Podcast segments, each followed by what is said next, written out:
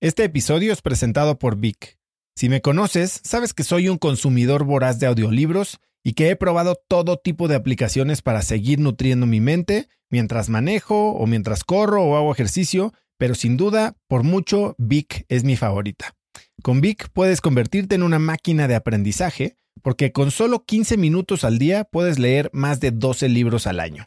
En Vic tienen más de 250 mil títulos y puedes escuchar resúmenes de bestsellers en menos de 15 minutos o libros completos, incluido mi libro Haz lo que importa, así como mis Vic originales como Cómo combatir el síndrome del impostor. Vic, por ser escucha de cracks, te regala 7 días de prueba y después contenido ilimitado por solo 167 pesos al mes en un pago anual de 1.999 pesos al suscribirte a Vic. Simplemente ve a cracks.la diagonal Vic. Vic se escribe B alta E E K.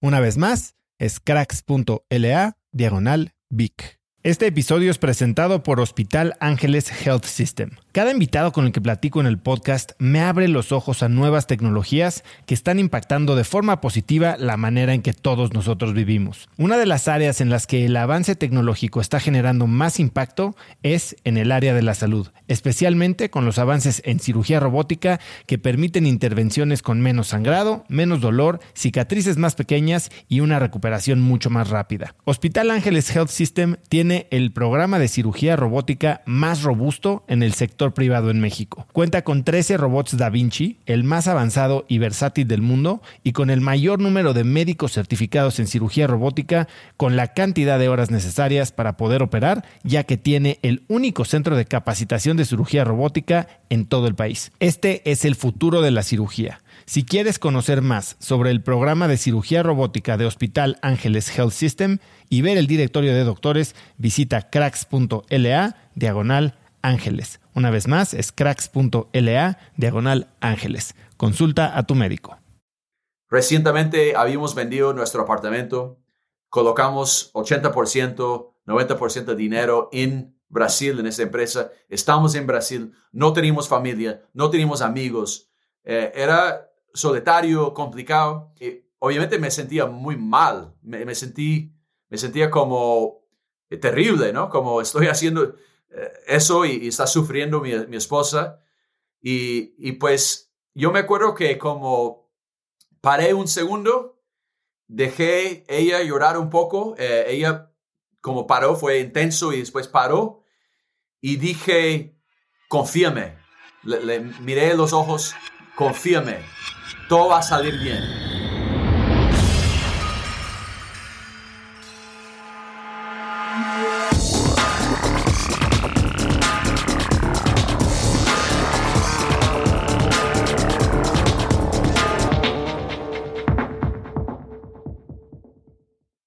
Hola y bienvenidos a un nuevo episodio de Cracks Podcast. Yo soy Osotrava y entrevisto cada semana a las mentes más brillantes para dejarte algo único y práctico que puedas usar en tu vida diaria.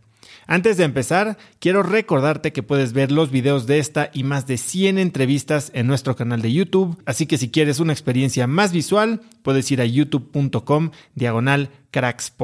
Eso sí, te advierto que hoy tuvimos algo de problemas técnicos y la primera mitad de la entrevista en video puede que no sea el mejor, pero la segunda mitad se arregla y seguramente la vas a disfrutar. Porque hoy tengo como invitado a Brian Requarth. Puedes encontrarlo en Twitter como arroba Brian. Requarth se escribe R-E-Q-U-A-R-T-H. Brian cofundó Viva Real, el sitio líder de clasificados inmobiliarios en Brasil. La compañía recaudó más de 74 millones de dólares de inversión, creció a más de 500 colaboradores, se fusionó con su competidor más grande y finalmente se vendió en 2020 por más de 550 millones de dólares. Como inversionista ángel, Brian ha invertido en más de 500 nuevas empresas de tecnología y recientemente empezó Latitud, que es una plataforma centrada en ayudar a los fundadores en etapa inicial en América Latina a construir empresas icónicas que transformen la región. Hoy Brian y yo hablamos de romper las reglas, del futuro de las inversiones en América Latina y de por qué siempre hay que seguir adelante. Así que puedes ver el episodio en YouTube. Recuerda que la primera mitad puede que no sea el mejor video, pero aún así espero que disfrutes de esta entrevista con Brian Reckworth. Brian, bienvenido a Cracks. Bueno, mucho gusto. Qué, qué bueno estar aquí, Oso. Gracias por la invitación. Brian, hay mucho que queremos, o bueno, que quiero tocar contigo hoy desde tu nuevo libro, tu experiencia como extranjero emprendiendo en Latinoamérica y ciertamente tu faceta como ángel inversionista. Pero me gustaría empezar por que me contaras la historia de una foto que vi hace, hace poco. Es una foto tuya con el trofeo Vince Lombardi. ok, sí, muy bien. Eh, eso eh, es, es, una historia chistosa que Qué bueno la pregunta. Se nota que eres profesional porque nadie, nunca me, han hecho esa pregunta. Básicamente, yo trabajaba eh, como valet parking eh, en la universidad para ganar plata, ¿no? Como cualquier estudiante que requería como un poco de dinero para, para pues tenerlo. Y ahí mi amigo y yo estuvimos trabajando durante el Super Bowl. Era el, el, Super Bowl eh, de los Oakland Raiders eh, contra los Tampa Bay Buccaneers. Y estuvimos trabajando en el hotel de los Oakland Raiders y sabíamos que al final del partido, si, si ganaron, pues iban a estar súper felices y ahí llegan las propinas y, todo, todo, el cuento. Pero en, la, la, mitad estaban siendo destruidos. Estaba, eh, eh, era, era obvio que no iba a pasar eh, esa victoria. entonces, yo investigué un poco y, me, eh, aprendí dónde estaban los Tampa Bay Buccaneers, dónde estaban hospedados. Entonces, eh, fuimos allá y, pues llegamos y no, estamos aquí para, para ayudar eh, a ustedes, porque era la misma empresa.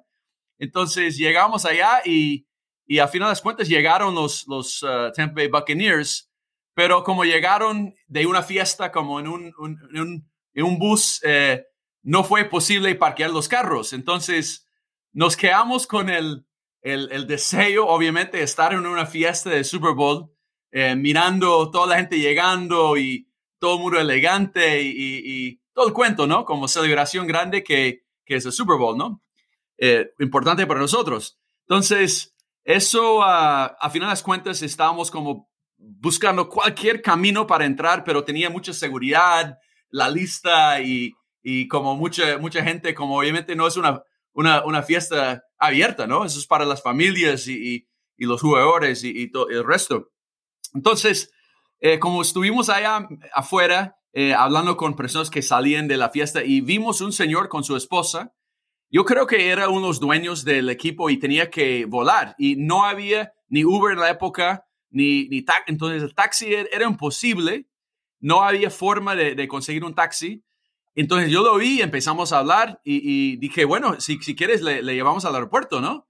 Entonces mi, mi, amigo y yo le llevamos al aeropuerto con su esposa atrás en, en el carro como eh, eh, de, de, mi amigo que era como totalmente como casi roto. Y le llevamos el, el, tipo y su esposa y en el camino empezamos a hablar, ¿cómo, ¿cómo entramos en esta fiesta? Y dijo, bueno, eso va a ser súper difícil, como... Eh, pero le, vi un wristband que tenía allá en, en, en, su, su, brazo, ¿no? Y dije, ¿sería posible yo eh, tener el wristband tuyo? Entonces lo cortamos y, y, y, y re como hicimos un ajuste eh, a los dos y fuimos a la casa, pusimos el traje que, que tenía, único traje que tenía que era medio elegante que había comprado en el Salvation Army usado eh, que casi no me, me, cabía porque era como corto por la, los brazos. Pero de todas maneras, llegamos eh, y, y, pues eh, llegamos con esa confianza de pues, hacemos parte de esta fiesta y pues nos dejaron entrar y ahí estuvimos chefs en cada esquina, obviamente cualquier barra abierta y, y, y pues gente tocando música famosa y era impresionante, obviamente, estar allá. Y llegamos y vimos ese, ese trofeo que es lo que ganas cuando ganas el Super Bowl. Y fuimos allá con mi amigo y tomamos una foto eh, al lado de eso, pero la seguridad como hasta no quitó la mano de, del trofeo porque no se puede tocar solito. Entonces eso fue como el, el obviamente, el, la, la, lección de medio emprendedor, ¿no? Como de, de toca buscar un camino y, obviamente es cosa de, estudiante, ¿no? De, universidad. Entonces, eso fue una noche muy especial y muy buena que siempre me acuerdo con mi amigo James, que de hecho terminó siendo mi primer ángel inversionista en mi, mi empresa. Entonces, larga historia ya. Tengo una historia un poco similar yo, ni siquiera cerca con el Super Bowl, pero a un par de finales del fútbol mexicano llegué a meterme igual, nada más a base de empujones hasta el locker. Y hubo una final en la que bajamos a la cancha y había ganado el Club Monterrey al Cruz Azul en la Ciudad de México. Y estaba el coach Víctor Manuel Bucetich ahí festejando en la cancha todo el show. Y volteo y le digo a mi primo, oye, veo muy seco a Bucetich. Y vamos por el Gatorade y se lo tiramos en la cabeza al coach. muy bien, muy bien. E, eso, esas historias son sin duda para recordar y, y, pues eso siempre llega cuando eh, llega el Super Bowl, siempre pienso en eso, ¿no? Y, y entonces muy, muy, muy, muy padre es, ese, esa experiencia, ¿no? Justo a eso quiero llegar porque... Eh, esta es una historia que, bueno, todos de jóvenes somos un poco más atrevidos, un poco más aventureros, pero tú lo tenías en la sangre, ¿no? Al, grado que terminaste viviendo en Latinoamérica, te casaste con una latina, emprendiendo en un país en donde no conocías el idioma y demás. Pero cuando estás estudiando en San Diego, tú tienes la oportunidad de emprender, una empresa que después fue muy exitosa y optaste por tomar este road trip. ¿Por qué decides no emprender en ese momento? Sabe que yo pensé que era un momento en mi vida, tenía 23 años, que nunca voy a tener ese, ese momento de, de no tener responsabilidad propia como eh, de tener que cuidar a otra persona. Estaba cuidando de mí mismo en el sentido de que buscaba una experiencia que, que no podría repetir como casi. Yo, yo creo que mirando la vida pasa, ¿no? Entonces, yo siempre digo a, a los jóvenes, hay, hay mucha gente que está muy como eh, siempre, eh, ¿cómo se dice en español? Como eh, quieren como hacer, hacer la cosa profesional y están siempre como ambicioso con las cosas. Y, pero los momentos de mi vida, pues yo no me acuerdo que hacía tal fecha cuando tenía 30 años, pero sí cuando tenía 23 años y salí este viaje y pasé la frontera de Matamoros, llegando llegando a México no sabiendo nada de lo que venía y después cruzando para, eh, para, muchas partes de, México.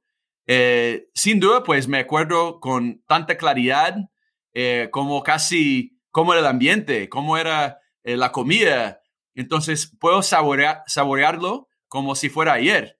Entonces yo creo que tenía esa presencia de que era un momento importante en mi vida para eh, aprovechar y, vivir eh, una experiencia que nunca iba a olvidar. Entonces, era una experiencia para, para explotar este momento de tu vida. Totalmente. No, no había, no tenía eh, otras responsabilidades financieras. era un momento de, explorar, ¿no? Y, y, también como conocerme un poco, porque cuando estás en un ambiente diferente, eso te, te fuerza a reflejar más y, pensar. Entonces estaba con un amigo, pero una buena parte del viaje estaba solo y yo, yo creo que eso me permitió un poco como, eh, sí, pensar en mi, vida y, también eh, era un momento de tener una experiencia increíble, ¿no? Increíble, ¿no? Como estar en México, en pueblitos chiquitos, cruzando, pasamos por 16 estados, entonces yo, yo pude ver una parte de México que muchos mexicanos no lo ven y, es, es, un país tremendo para, para, para conocer. Y, y siempre me, me, llegaron con la puerta abierta en, en, muchas partes. Entonces, eh, hasta, hoy, hasta hoy es, es sin duda el, el, viaje más especial de mi vida. ¿Qué aprendiste de ti en este viaje? Pues yo creo que, yo, yo creo que varias cosas. Primero, me gusta estar en ambientes un poco, digamos, no diría incómodos, pero en ambientes que me empujan para, para estirarme eh, en términos de, de, cuando estás en un momento o una posición donde no estás cómodo, ya, ya es claro que, que vas aprendiendo cosas. Entonces, fue, un momento de, de, claridad que vi que si me pongo en una situación donde no comunico eh, bien el, idioma, no, no hablo de idioma, no conozco la cultura, me fuerza como ver el mundo diferente. Yo creo que me vi, me vi diferente después de eso. Entonces, como participando en una, una experiencia que está fuera de su norma, eh, te ponen, entonces es un medio cliché, ¿no? Que todo el mundo habla de tienes que estar como fuera de su zona de confort y todo eso, pero yo creo que viví eso y yo creo que me, me empujó más de, de, de, ser como flexible en mi, forma de pensar también eh, y no estar cuadriculado en, en, la forma que vi el mundo. Y, eso creo que me ayudó como emprendedor, me ayudó como ser una persona que tiene tolerancia de, de diferentes personas. Entonces yo creo que me enriqueció mucho eh, eh, varias perspectivas y entonces algo que, que entendí de, mí mismo que, que buscaba eso, ¿no? E-, esa emoción de estar en, en un ambiente diferente. Y cuando te diste cuenta o cuando te enterabas, bueno, en ese entonces como que no era tan in your face el hecho de saber todo lo que todo el mundo está haciendo, como ahora con LinkedIn, que sabes las rondas y los éxitos y, y los logros de todo el mundo. Cuando veías a tus excompañeros, a los que podían haber sido tus socios, empezar a tener éxito, ¿causó algún sentimiento de arrepentimiento en ti? No, es una muy buena pregunta y se nota que tú eres muy preparado con tus preguntas porque eh, mi, mi, mi, roommate en, en la universidad, eh, dos roommates de hecho, eh, era un momento en que me invitaron a, a, hacer un emprendimiento con ellos, donde ellos se fueron a Londres y empezaron un, un, un negocio de venta de, de, de, etiquetes de eventos. Eh, y e, ese negocio tuvo mucho éxito. Tenían 20 y pico años, 27 años creo, vendieron la empresa eh, los 20 y pico años, eh, ganaron mucho dinero y yo había elegido ese camino de, de viaje. De, de, de hecho, seguí el amor en vez de como, porque había conocido a mi esposa en, en, en California eh, y, le gusta decir que me importó para, para, para, Colombia después en este viaje a través de México y América Central, eh, finalmente llegando a Bogotá. Pero yo creo que es una buena pregunta. Eh, yo creo que no tenía un momento en que, ah, si hubiera hecho esto, yo siempre no vivo con mucho remordimiento en lo que hago. Y, y de hecho, había un poco de sensación de que estoy aquí en, en, en Colombia en ese momento que ah, pues adelantamos después de, de, cinco meses en México, llegamos a Colombia, seis, meses en México y América Central, y no tenía dinero, no tenía, eh, no conocía a nadie, y tenía que ser un profesor de inglés, tenía que eh, pagar las cuentas de una manera. Entonces, te confieso que a un momento cuando mi amigo llegó, y yo estaba tratando de emprender con cosas muy pequeñas y yo me acuerdo que él tenía ese dashboard de sus ventas y era como realmente ventas millonarias. Pues sí, había un momento en que dije, sería muy bueno no tener que preocupar y saber que mi futuro está asegurado. Em, pero te, te digo con mucha sinceridad que fue un momento muy, muy corto. Y fue un momento tal vez de, porque eh, hablando con mi amigo Alex Torrenegra, una vez estuvimos hablando, eh, Alex es un emprendedor muy serial y, y, y, pues un amigo muy cercano. Él me dijo, eh, me preguntó si me sentía que tenía cierta como rumbo inevitable de, al éxito que, algunos emprendedores tienen ese como casi una cosa irracional que, que pues en algún momento voy a, conseguir esto. Y no estoy diciendo eso que, que no había conciencia, que no tiene todas las respuestas o que, que eh, no era, eh, nunca tenía síndrome de imposter que siempre yo creo que llega a cualquier emprendedor, sobre todo cuando estás en momentos en que se siente que está como eh, complicado la cosa y, pues hay duda eh, que, llega, eso, siempre pasa. Pero de todas maneras, eh, desde joven, yo creo que me creía mucho en, mí y, pues eso fue algo que me sentía que era inevitable en algún momento, hasta que llegó un momento, antes de tener cualquier eh, señal de éxito, escribí un documento que decía cuando yo voy, cuando, cuando tuviera, hablando de subjuntivo aquí en, español, cuando tuviera eh, ese éxito, eh, pues no, voy a ser, no, voy a ser más feliz. mi felicidad viene eh, algo que, que, que, no conecta con, con cierto nivel de, éxito. Obviamente, eh, estando bien y no teniendo como, eh, pues, falta de recursos para sobrevivir y, y, y, pues comida y, y, techo y todo eso, pues hay un baseline, pero encima de esto, sabía que, que no iba a cambiar. Entonces, ya venía con la mentalidad que cuando, cuando pase eso, ¿no? No es que cuando, si, pasara, cuando pase eso, no voy a ser una persona más feliz. Eso, eso, eso. Entonces yo creo que eh, la estructura mental que tenía, eh, entonces viendo a mi amigo, eh, ya volviendo a la pregunta, con su éxito, estaba feliz por él y al mismo tiempo, pues sabía que mi momento llegaría. Entiendo, entiendo lo que estás diciendo y creo que cuando entiendes por qué estás haciendo tu trabajo, por qué estás emprendiendo y no estás enfocado en el éxito, al menos en términos monetarios, eh, y te puedes enfocar en el propósito de la empresa, todo se hace mucho más fácil y es mucho más fácil también no afligirte o no anclarte o no apachurrarte por lo que pasa alrededor de ti. Tú estás enfocado en lo tuyo, sabes que va a llegar y que cuando llegue no va a cambiar nada. Exacto. Es difícil tener paciencia.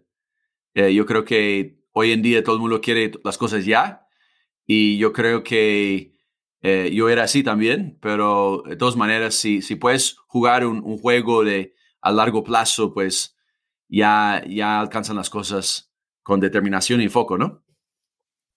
Brian, hablaste de que tu primer trabajo al llegar a América Latina fue ser profesor de inglés pero que eras muy mal profesor de inglés, es lo que, lo que escribes, y que incluso pagabas a gente para que te hiciera tus clases. Sí, sí. De hecho, yo me acuerdo como la forma que vendí mi primer contrato como importante, que era como un contrato que merecía tal vez tener ayuda en lo que estaba haciendo. Yo caminaba por la séptima, que es una calle principal eh, en, en Bogotá, eh, donde como es el centro de negocios. Y yo me acuerdo que miraba esos edificios grandes y, y, y, pues en algún momento entré.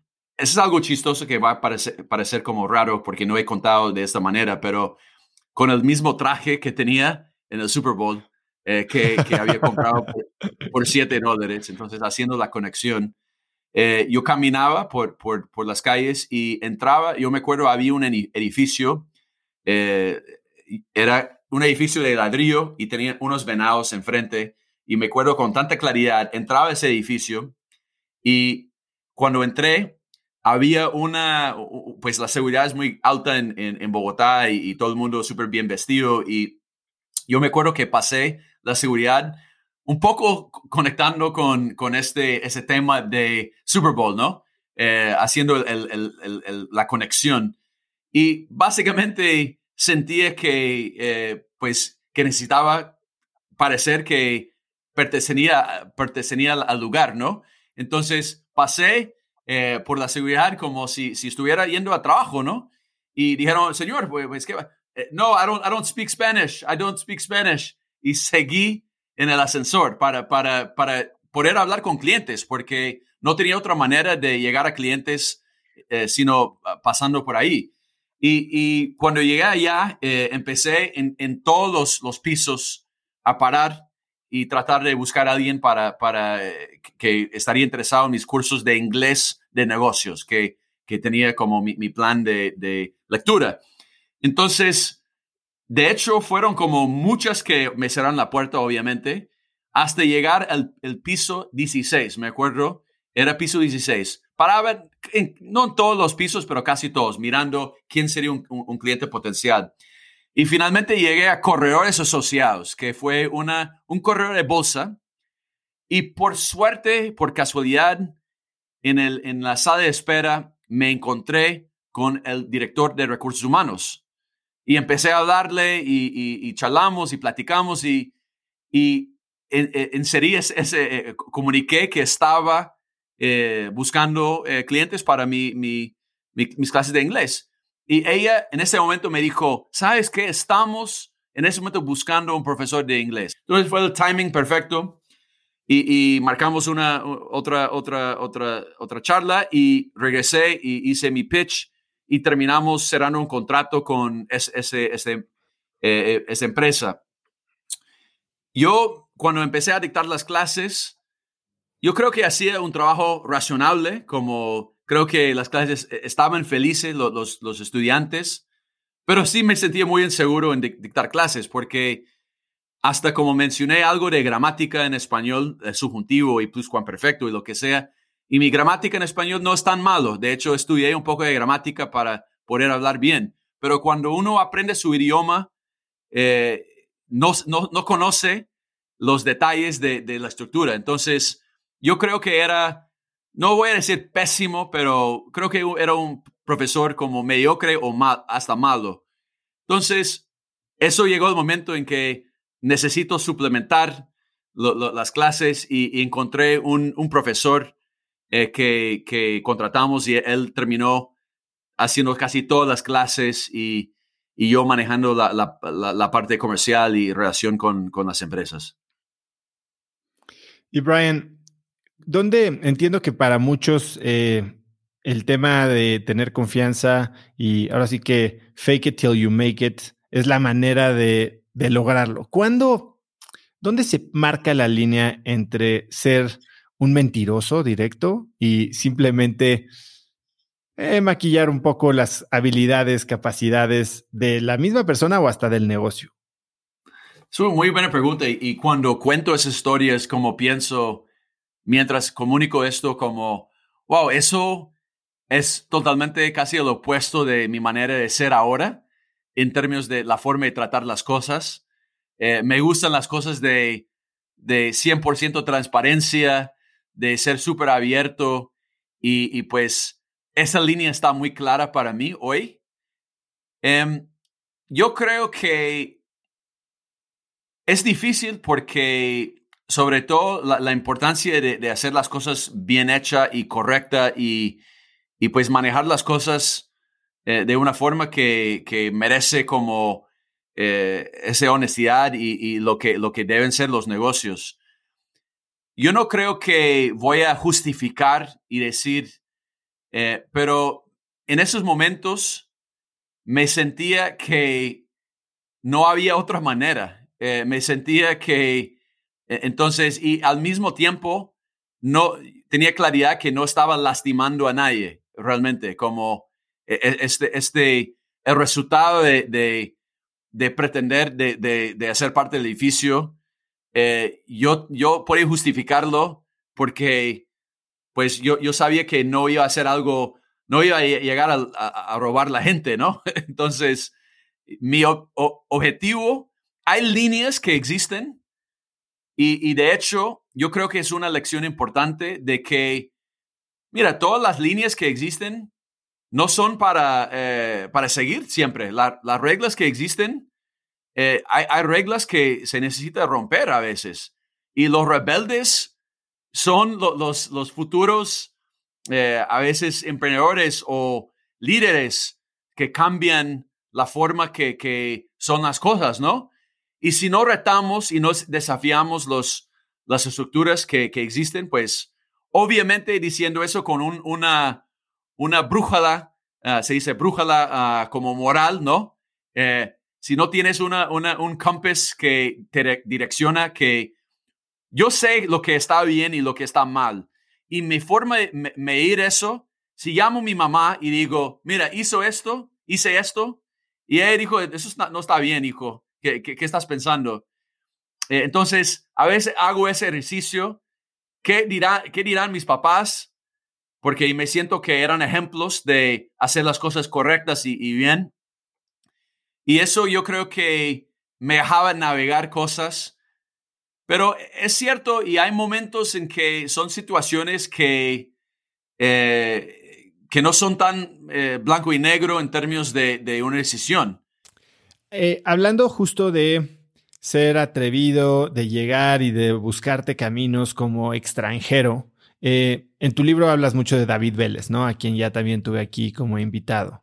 Y tal vez ser extranjero en un lugar eh, extraño, vamos, no tener conocimiento de la industria, ser un, ser un forastero, ser externo a una industria, hace que te sea más fácil entender los dolores y no frenarte por los prejuicios o las predisposiciones o, preconcepciones de lo que es o no es posible. Cuéntame un poco tú viviste una mala experiencia al intentar rentar un piso en Colombia y es de ahí que sale la idea de Viva Real. Igual que le sucedió a David con los bancos en Brasil. Cuéntame un poco de esa experiencia. Pues yo estaba viviendo en Bogotá.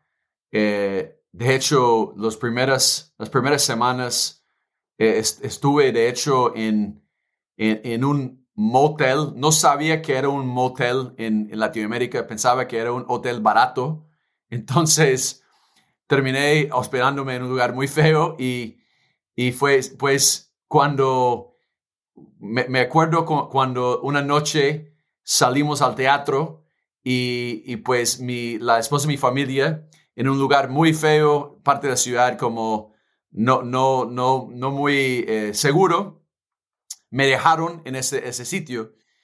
En ese momento, pues, la, familia y mi esposa dijeron, no, no puedes dejarle ahí como eh, quedar, tienes que ayudarle a buscar otro sitio. Terminé en otro sitio, pero durante ese tiempo me di cuenta que quería quedar más tiempo. Entonces empecé a buscar y en la época la, forma de hacerlo era buscar en los clasificados. Entonces busqué en los clasificados, encontré un aviso, contacté a la gente y, marcamos una, una, charla. Y cuando nos sentamos y hablamos de lo que buscaba, eh, el, señor sacó de su briefcase eh, una lista de 15 inmuebles y dijo, tengo eh, la propiedad que buscas, está en esa lista. Y dije, bueno, perfecto, vamos a empezar a, mirar los sitios. Y dijo, no, eso, eso va, a ser 10 mil pesos. Y terminó cobrándome por ver información.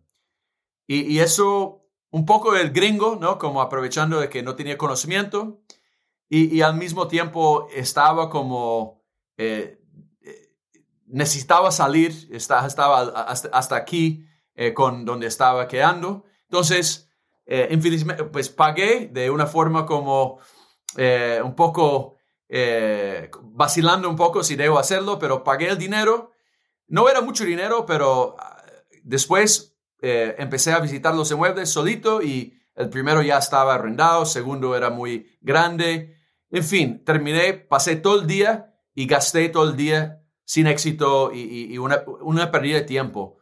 Entonces yo creo que fue ese momento que pensé, tiene que ser una mejor manera de hacer esas cosas. Entonces eh, yo creo que eso me dio la inspiración y un poco la, el, empuje de mira, eh, eso no está bien lo, que existe en el mercado. Entonces, ah, eso fue como los, las semillas plantadas para, para tratar de cambiar y, centralizar toda la información para que hubiera más transparencia de, ver todos los, los inmuebles en el mercado. Y entiendo que estabas solo en ese momento y que conociste a tu cofundador de una manera bastante, bastante extraña. Cuéntame cómo conociste a tu cofounder. Bueno, en ese momento sí estaba, ya en el momento que conocí a Thomas, estuve dictando clases de, inglés y había eh, tenido problemas con mi visa porque como cuando entras a un país tienes límite de tiempo eh, y había pasado eh, los tres meses que te dan cuando entras en un país.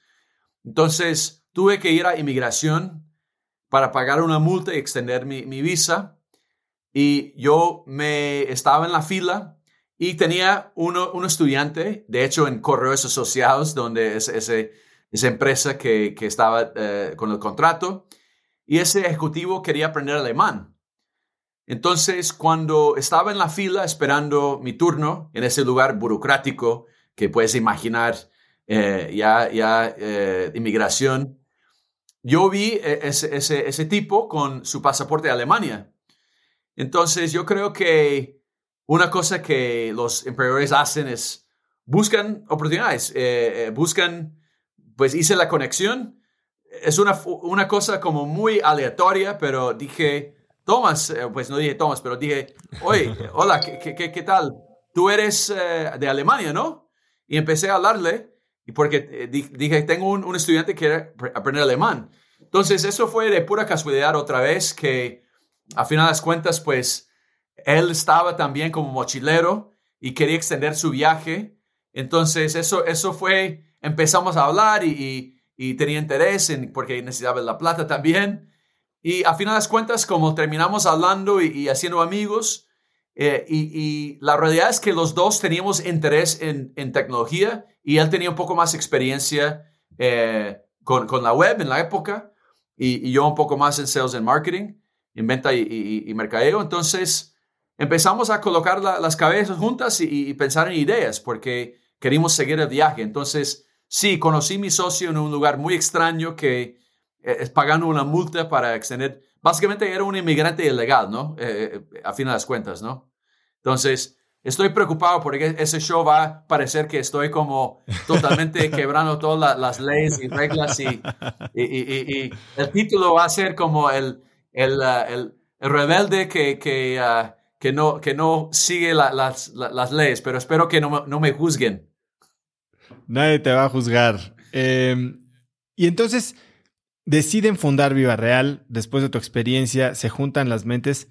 Algo que es muy interesante y que también mencionas en tu libro muy puntual, que eh, ahorita vamos a entrar más a eso, pero me pareció de los mejores libros como el, es el, no sé si es como el 0 a 1 de Peter Thiel, pero mucho más digerible. Eh, ¿Cómo deciden cómo dividir las acciones tú y tus socios? Ya, bueno, eso es un tema como que yo creo que eh, es delicado eh, para muchos. Yo creo que el, la tendencia de los emprendedores en muchos sentidos es como dividirlos de una forma equivalente, como igual, ¿no? Eso es lo creo que la mayoría de los emprendedores piensan que deben hacer. En mi caso, eh, hicimos eso y de hecho como éramos tan eh, eh, sin experiencia, eh, los dos queríamos, queríamos ser el CEO o en, la empresa, cuando formamos la empresa, tenía que escribir en la, documentación, en la Cámara de Comercio, el gerente general y el gerente suplente. Y imagínate, yo conociendo a una persona pocos meses después, estamos hablando, y pues yo quiero ser el el, gerente general eh, y, pues eso, y él también. Entonces, de hecho, terminamos eh, haciendo un coin flip de una moneda eh, que no es recomendable para hacer, pero eso es lo que hicimos. Y yo terminé perdiendo. Entonces, él, yo era el, gerente, el subgerente general y, y él era gerente, gerente general. Y de hecho fue una bendición total porque eh, al final de las cuentas, eso fue en los documentos y él tenía que, que firmar todo, ¿yo? Y yo no como tenía que hacer las, los papeles, las vueltas y todo, todo lo que necesitaba. Entonces, llegó a ser un, un papel más administrativo de, de, cualquier cosa. Al final de las cuentas, como eso fue, hasta no teníamos video real, eso fue, estábamos haciendo websites, eh, traducciones al, al, al, al inglés, a, traducciones al español desde, desde Colombia. Y entonces el negocio como no tenía como mucha estructura, pero a, los poquitos pues llegamos a tener más claridad de, los negocios y las oportunidades y, el, tema de, de, de, bien raíces entró y terminamos eh, ya entrando con Vivo Real. En ese momento eh, fue más claro porque teníamos más años eh, de experiencia trabajando juntos los papeles llegan a ser más claros, ¿no? Pues él tenía ciertas fortalezas que yo no tenía y igual yo que él no tenía. Entonces, eh, en, mi punto de vista, hablando de papeles y después vuelvo al tema de, acciones, eh, el, quien está como más externo, eh, si, si vas a construir un negocio que va a requerir como capital o venture capital para crecer y, ganar eh, share de mercado, pues yo creo que la persona que es más externa y que eh, comunica con inversionistas y un poco más comercial en ese sentido, probablemente debe ser el CEO de la empresa. Eh, y, dividimos los papeles, los roles, como él trabajaba mucho en el producto, yo en área comercial, yo inversionistas, y hicimos, reclutamos juntos. Entonces, pero había como claridad de, de, los, los, los enfoques, ¿no? En términos de, acciones y, ownership, él y yo compartimos 50 eh, y 50 en el principio, pero se notaba que para hacer lo que queríamos iba a necesitar capital. Entonces, yo terminé como ganando un poco más de ownership porque tenía el dinero para invertir en la época. Tenía un apartamento que había eh, vendido, eh, que, que, era el único asset que tenía y este bien que tenía lo vendí y decidí colocar todo el dinero en la empresa. Entonces, eh, es este, eh, este como cambio de acciones no fue dramático, pero a final de cuentas terminé con, un poco más. Y eso yo creo que se resuelve entre los emprendedores si tienen parecidos niveles de experiencia. Eh, se puede dividir las acciones de esa manera. Normalmente en las empresas hay cierta experiencia, hay cierta, eh, si sea eh, liquidez, si sea como manejo de, de, otros negocios o de cierto éxito. Entonces, yo creo que el, mito de que está debe ser igual, yo creo que no es siempre saludable y, lo que deben tener todo el mundo. En, este caso, pues es importante tener tal vez alguien para eh, decidir ciertas cosas si llega el momento, pero normalmente no llega a decisiones tan claras de, ah, bueno, vamos a votar y decidir esa cosa, pero a final de cuentas, como yo creo que eso es algo positivo que llega a tener como alguien que tal vez tiene un poco más equity. Sí, eh, tú, tú has dicho y lo escribes en tu libro que no recomiendas esta figura que es muy popular últimamente de co-CEOs. Yo mi primer eh, emprendimiento fui co-CEO con mi cofundador tres años, ¿no? Cuatro años. Hasta que nos dimos cuenta que no había, eso estaba eh, afectando más negativamente al equipo que positivamente y fue el momento también en que se dio mi salida de la empresa. Em, pasando a algo que acabas de mencionar ahora. Eh, hablas de que invertiste todo tu patrimonio en esta empresa vendiste tu departamento. Tú ya estabas casado porque para eso te fuiste a Colombia. Y meter todos los huevos en una canasta, en algo que es totalmente nuevo, ¿cómo fue esa conversación con tu esposa? buena, buena pregunta. pues sí, yo me acuerdo e, esa conversación y, como dije a, Andrea, mira, em, creo mucho en lo que, lo que estamos haciendo. Yo creo que hay mucha oportunidad en Brasil. El, hecho, el dinero que requería en el momento era para expandir a Brasil y, enfocar en ese mercado. Entonces fue muy, muy pesado. Como imagínate, y yo no, no sé si eso es una cosa colombiana, pero eh, las mujeres colombianas, yo, yo he visto que eh, valorizan mucho la, su, su casa. Y de hecho, yo creo que eh, cuando empieza una familia, no teníamos hijos en la época, pues buscas a cierta estabilidad, ¿no? Y, yo creo que, y en el caso, como hablando de un poco más personal, eh, ella se movía mucho a sitios diferentes, entonces tenía ese, eh, ese desafío de su crianza, de, de su, niñez, de estar siempre moviendo y murando, y, y fue un, un, caos para, ella, para ella. Entonces, yo creo que era aún más complicado en la, situación con nosotros porque ella tenía ese, ese, esos recuerdos no, no, tan felices de estar moviendo en, eh, a, cada, cada, uno, dos, tres años. Entonces, eh, esa conversación fue difícil. Yo creo que eh, cuando lo dije, como eh, esperaba que reaccionara de una, una manera, y ella pues yo creo que una cosa positiva es que eh, siempre creyó en lo que estábamos haciendo y, y, pues llegaron momentos de, de, duda que pues podemos explorar también si quieres, pero Eh, yo creo que al final de las cuentas se necesita tener de pareja eh, una confianza tremenda. Y eso, eso, eso y, de hecho hay un libro en inglés que se llama Thriving and Surviving in a Relationship with an Entrepreneur. Básicamente, sí, ¿cómo se traduce?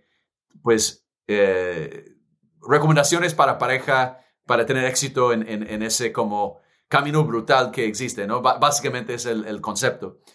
Y, y, sin duda, pues, sin el, apoyo de ella, pues yo creo que hubiera sido súper difícil. Entonces me confió. Eso no quiere decir que no dudó en algún momento, porque sí hubo momentos en que, momentos pesados de, de, de, de complicaciones, ¿no? Pero al final de cuentas, pues yo creo que depositó mucha confianza en mí y mis capacidades y, y pues a final de cuentas pues las cosas funcionaron y todavía estamos casados, ¿no? Que termina feliz la historia. Entonces, ah, ya con hijos, entonces ya cambia la cosa. Hay un par de cosas que quiero desempacar de esto porque sé que hubo momentos muy difíciles. Eh, una vez que ya habías invertido todo tu dinero y que parecía que la empresa iba a tener que cerrar. Cuando esto sucede, ¿qué relación tiene tu familia o tu pareja en cómo estás preparado para superar estos momentos o estos obstáculos? Pues yo creo que lo que tal vez, bueno, mencionas eso, la, que viene a la, mente fue el momento en que estuvimos en el apartamento de mi socio, pues agregamos otro socio de Brasil y estuvimos en su apartamento de una habitación y estuvimos durmiendo en la sala de ese apartamento chiquito, ese apartamento chiquito. Y yo me acuerdo, era como, creo que era febrero eh, de 2011, si no estoy mal. Y en esta época, pues es época de lluvia. Yo me acuerdo, había una tormenta afuera, estuvimos en ese pequeño apartamento. Ya varias semanas viviendo en ese apartamento con, con, con mi, mi, mi, socio y su esposa, ¿no? en ese apartamento de, de 40, 35 metros. Era eh, no, súper pequeño. Y yo me acuerdo que ella me pidió como, eh, me dijo, yo quiero hablar contigo, hablamos, hablemos abajo en el, allá en la entrada del edificio. Entonces bajamos y yo me acuerdo saliendo del ascensor y vimos como en el lobby, en la calle, estaba tenía una, una un aguacero en las calles, hasta como parecía un río. Y en, en São Paulo, pues es una ciudad grande, hay basura, es como casi basura flotando en, en, en, en la calle, como, y parecía de verdad un río. Yo creo que, y como con truenos y todo, yo me acuerdo que cuando ella salió del ascensor, no hablamos nada del ascensor, bajamos y cuando entramos en el lobby, ya empezaron a salir, pero volar las lágrimas. Y, y, ella dijo, ¿qué diablos estamos haciendo aquí? Y, eso fue un momento muy pesado para mí, porque recientemente habíamos vendido nuestro apartamento, colocamos 80%, 90% de dinero en Brasil en esa empresa. Estamos en Brasil, no teníamos familia, no teníamos amigos. Eh, era solitario, complicado. Y yo creo que como casi le dio permiso llorar cuando vio ese, agua saliendo como una locura, como un río. Y yo me acuerdo que obviamente me sentía muy mal, me, sentí, me sentía como terrible, ¿no? Como estoy haciendo eh, eso y, está sufriendo mi, esposa.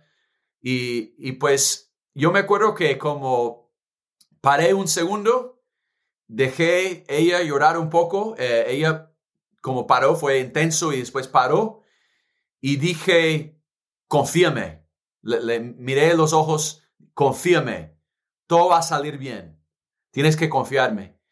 Y ella como sacó los, las lágrimas así, como y, y, se compuso y, y ahí no dijo, no dijo nada y no, no hablamos después de eso y subimos al apartamento y, pues fuimos en el, camino. Entonces, yo, yo sé que hay momentos así que son súper difíciles y entonces por eso tengo mucha empatía con los emprendedores. Yo creo que eso me hace un buen inversionista y un buen amigo a emprendedores porque eh, los emprendedores donde estoy muy cercano, eh, que saben de mi experiencia, eh, les gusta porque saben que sufrí mucho también. Entonces, esa miseria le, le gusta tener ese como confort de otra persona que ha vivido su experiencia.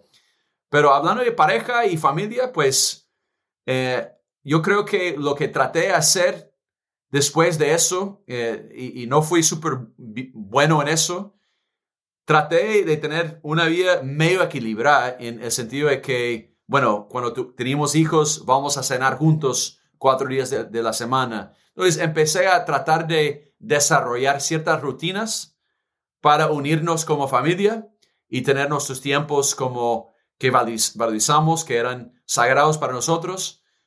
No fui perfecto, para, para ser súper sincero, pero eh, yo creo que mejoré durante los años y hoy en día yo creo que estoy haciendo bien con eso, mejor que los, los días como en el principio donde está todo eh, sin saber qué va a pasar, ¿no? Y dime algo, Brian, ahorita que evalúas a muchos emprendedores para asesorarlos, pero muchos también para ser su inversionista, ¿qué tanto peso o no sé si siquiera tiene algún peso en lo absoluto en tu decisión de invertir su relación de pareja?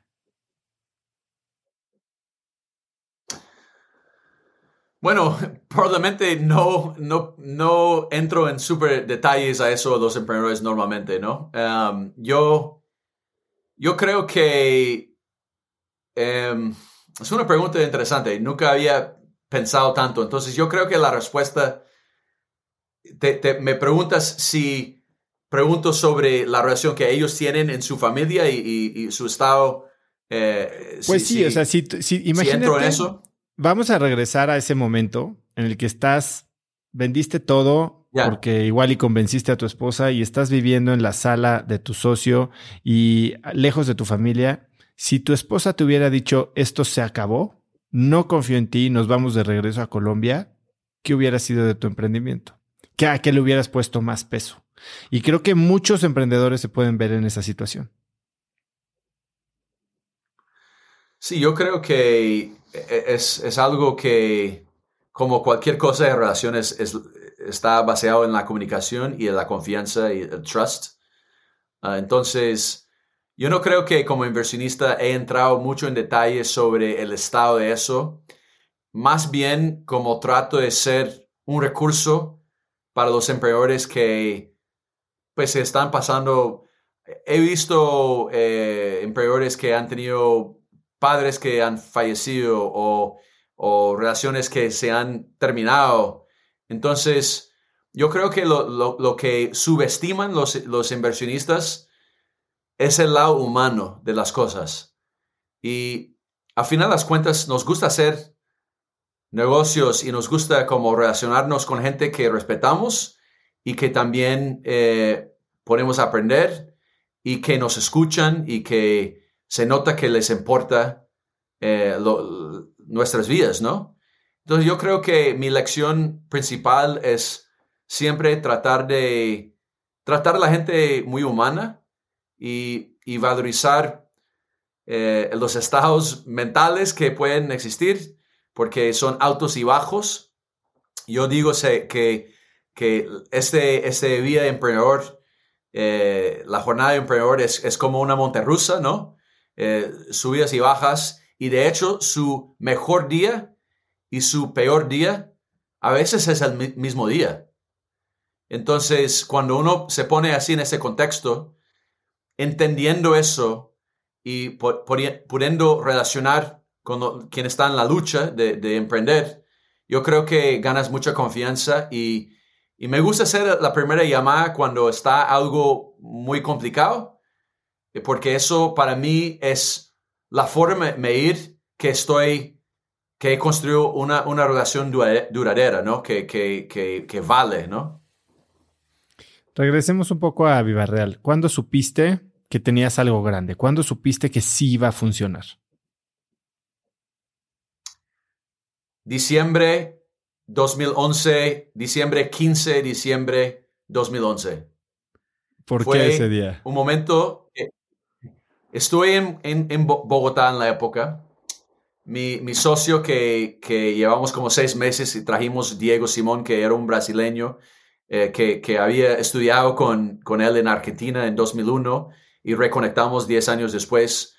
Y él eh, nos, presentamos los servicios a, los clientes en junio, julio y le regalamos gratis eh, una prueba de, de, Vivo Real para que conociera los, los clientes.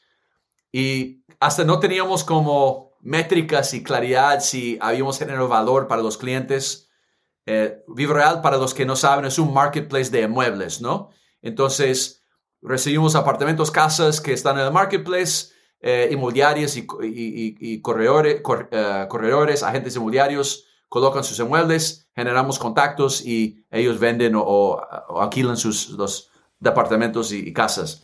Un poco lo que fue aquí en México. Teníamos, lo que fue aquí en México, eh, metroscúbicos.com, que fundó Eberto Taracena, probablemente lo conoces. Sí, sí, pero mucho mejor. no, estoy bromeando. No, estoy, no, estoy bromeando. Obviamente, ah, eh, pues eh, es, es, un poco diferente, pero sí, yo creo que es una buen, buena relación para quien está escuchando eh, el, el, en México. Entonces, nosotros ah, básicamente cuando hicimos esa prueba gratuita de, de seis meses, no sabíamos si generamos resultados, valor. Entonces, Diego fue a esa reunión comercial después de seis meses, ciego, ciego, ciego. Llegó y dijo, bueno, funcionó muy bien, ¿cierto? Como, como, está, este, ¿te gustó, ¿cierto? Y el, el cliente como paró y, sí, eh, nos gusta y queremos renovar por un año. Y, y, y terminamos eh, con un contrato pagando adelantado. Fueron como en, en, en dólares, sería como dos mil dólares prepagos por el año, 2.500. Y en el mismo día visitamos otro cliente que fue la primera vez que como tratamos de cerrar una, una, una venta, ¿no? En el primer día, en el primer como creo que 15 o 16 de diciembre, no me acuerdo la, fecha, pero en esta época, mitad de, de, diciembre, dos clientes enseguida, mismo día o día siguiente, terminaron con, con contratos prepagos. Entonces ganamos como 5 mil dólares Fuimos, fuimos de cero a cinco mil dólares de repente y Diego me, me, me, llamó y dijo, Brian, yo creo que esa cosa va a funcionar. Y eso fue el momento ajá para nosotros que, bueno, estábamos en un camino cierto y, sabíamos que había 40 mil inmobiliarias en Brasil y, y pues ya, ya fue la, la, el product market fit fue claro. Ahora, levantaron, me parece, más de 70 millones de dólares en todo el tiempo eh, de crecimiento de Viva Real. Pero hubo periodos, y lo mencionas como de cinco años, en los que la evaluación fue bastante estable, plana, ¿no? Por más que se crecía de manera local, los efectos del tipo de cambio hacían que se contrarrestara ese crecimiento y la evaluación de la empresa simplemente no crecía, lo que seguramente generaba un poco de inquietud o, o inconformidad por parte del equipo. ¿Cómo lidias con la moral de no solo del equipo, sino también de tu equipo fundador cuando hay periodos de no crecimiento? Bueno, la realidad es que estuvimos creciendo y, y lamentablemente Brasil en algún momento tuve un, un choque de cambio que, donde perdió cuando empecé en Brasil, el, real era 1.6 reales por el dólar. Y hoy en día está encima de 5. Entonces, perdimos tres veces el valor desde, desde cuando empezamos hasta que cuando vendimos la empresa. Entonces, la cosa irónica de, eso es que crecemos tres veces durante ese tiempo, pero estuvimos en el mismo lugar. Entonces, los cambios, para mí, mi frustración fue que hubiéramos crecido 15 veces o 10 veces y no tres veces. Eh, entonces, eso fue la frustración. Yo creo que eh, en términos del equipo o, los fundadores, hasta los inversionistas, nunca me sentía como una, como una gran presión de, todo el mundo reclamando o, complicaciones, porque sí, estuvimos creciendo. Estuvimos creciendo 50% eh, al año por, por, muchos años. Entonces, 60%. Eh, yo me acuerdo que triplicamos, doblamos, doblamos otra vez y ahí eh, llegamos a 60%, 70%, 50% y ya bajamos a 30% de crecimiento anual. Entonces, eh, para cualquier persona que está mirando eso en, su junta, en, su, en, el equipo comercial, nadie está diciendo, bueno, estamos, estamos yendo mal, ¿no? Llegó un momento en que cuando fusionamos la empresa con la competencia, en que había crecimiento negativo por, por unos dos trimestres. Eso sí fue difícil.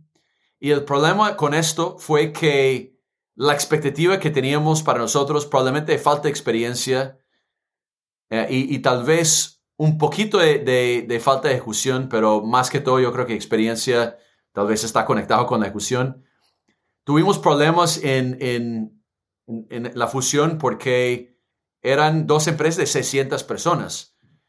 Mucha redundancia, entonces tuvimos que salir de 400 personas en este, este, esta fusión.